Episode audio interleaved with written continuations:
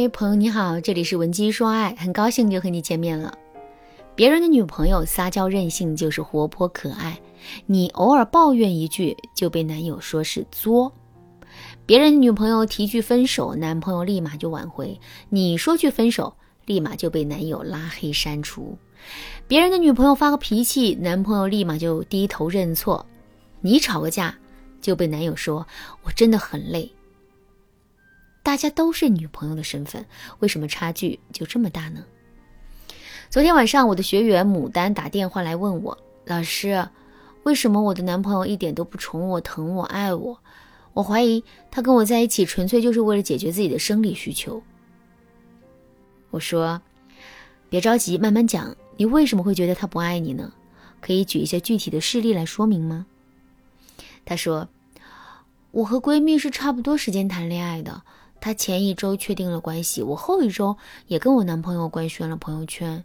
我们四个经常约着出去吃火锅、爬山，或者是游乐，或者去游乐园玩一些刺激项目。在相处的过程中，我就发现我和闺蜜的待遇是完全不一样的。我说：“丹丹，你可以给老师举一下具体的事情来说明一下你们待遇的差别吗？”他明白我的意思后，继续说。上周五晚上，我们一起去吃火锅。吃火锅的时候，火锅那个油渍啊溅到了我闺蜜的身上。闺蜜的男朋友着急的不得了，一会儿问她有没有烫伤啊，一会儿又带她去厕所冲凉，还去商场给她新买了一条连衣裙。快吃完的时候，我的衣服上也被不小心溅上了油渍。我男朋友看了一眼，啥话也没说，就继续吃东西。我装作很委屈的样子给他说，衣服上溅起油渍了。他就凶我说：“谁叫你那么不小心？这马上吃完了，回家洗个澡呗。”丹丹说完了这件事情之后，又说：“其实我也不是那么斤斤计较的人，只是闺蜜那里有一个模范男友，处处都对闺蜜好，我的男友却只知道凶我，说我的不是，我就很气愤。”听完丹丹的话，我基本上明白了是怎么一回事。我又问她：“丹丹，你闺蜜衣服上溅起油渍的时候，她的反应是怎样的？”她回忆了一会儿，告诉我说，她当时很温柔的对她男朋友说了一句：“亲爱的，帮人家清理一下好吗？”还有就是，她是一个脾气很好的女生，全程都微微笑，不像我这么爱计较。听到这儿，我就明白了。我说：“你输在嘴上功夫，在爱情这个世界里，女人的嘴上功夫决定了男人宠爱你的程度。”不管是绿茶婊、心机小三，还是那种被男人跪捧的女孩，哪个的嘴上功夫不厉害呢？就拿林有有那个经典绿茶桥段来说吧，一支冰淇淋配上几句走心的话，就把许幻山撩得不要不要的，甚至不惜出轨。嘴上功夫定义很广啊，包括在男人失意的时候如何安慰他，如何让男人觉得你很懂他。在吵架的时候，如何让自己占据主导权？如何引导男人给你发红包、送礼物等等？今天我们着重要讲的是女人如何撒娇这个具体的问题。如果你想学习其他的嘴上功夫，可以添加老师的微信文姬八零，文姬的全篇八零，让老师手把手指导你，让你成为爱情的掌舵人。一方面利用调情式撒娇法引导男人宠爱你。生活大多数时候啊是沉闷的，像一潭死水一样。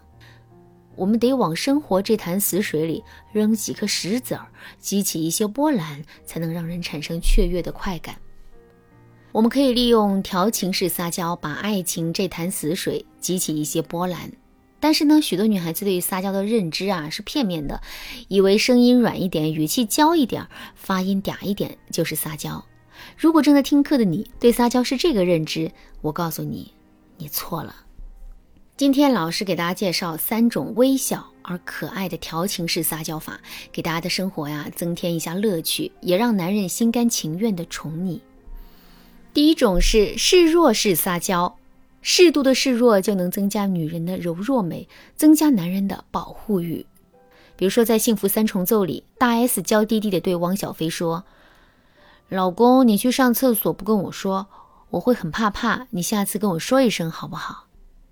明明只是上厕所这么一件小事情，却让汪小菲对大 S 产生了一种心疼感，赶紧过去抱抱老婆。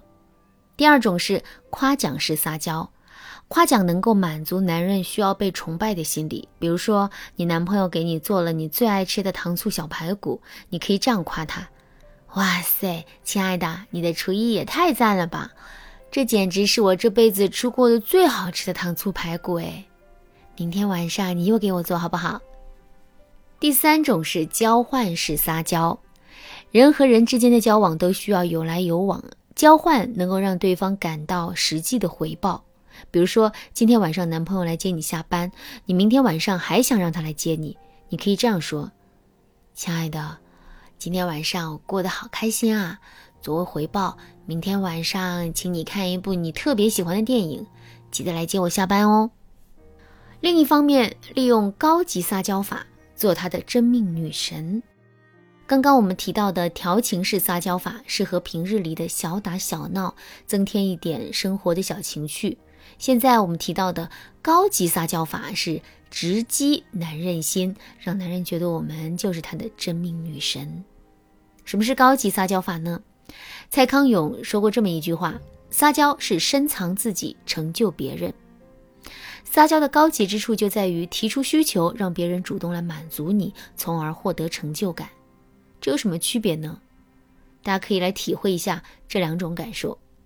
你朋友 A 对你说：“你上次做的那个草莓曲奇饼啊，好美味哦，我真是太怀念了。”你朋友 B 对你说：“你家有烤箱，有材料，做点饼干给我们吃吃呗。”听到这两种话，你更愿意去满足谁呢？或许你都愿意满足，但是你在满足 A 的时候会很开心，在满足 B 的时候。却会带点小情绪，这是为什么呢？因为人啊都有一种心理，我主动给你，我会很开心；但是你问着我要，我就不开心了。我给大家举个例子，你上完班很累，想要你男朋友给你捏捏肩、捶捶腿，我们可以这样说：“亲爱的，人家今天上班好累哦，小腿肚子都肿了，又酸又痛。”听见你这么说，他肯定会心疼你，在帮你的意识驱使下来给你捶腿。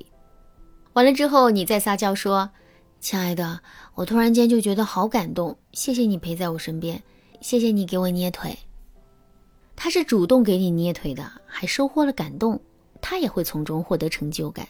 所以啊，大家一定要记住，撒娇的精髓不在于提要求，而在于提出需求，让男人主动来满足你。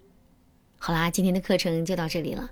如果你在感情中遇到情感上的困惑，不知道如何解决，可以添加老师的微信文姬八零，文姬的全拼八零，主动找到我们，我们这边专业的导师团队会为你免费分析，制定最科学的解决方案，帮你解决所有的情感问题。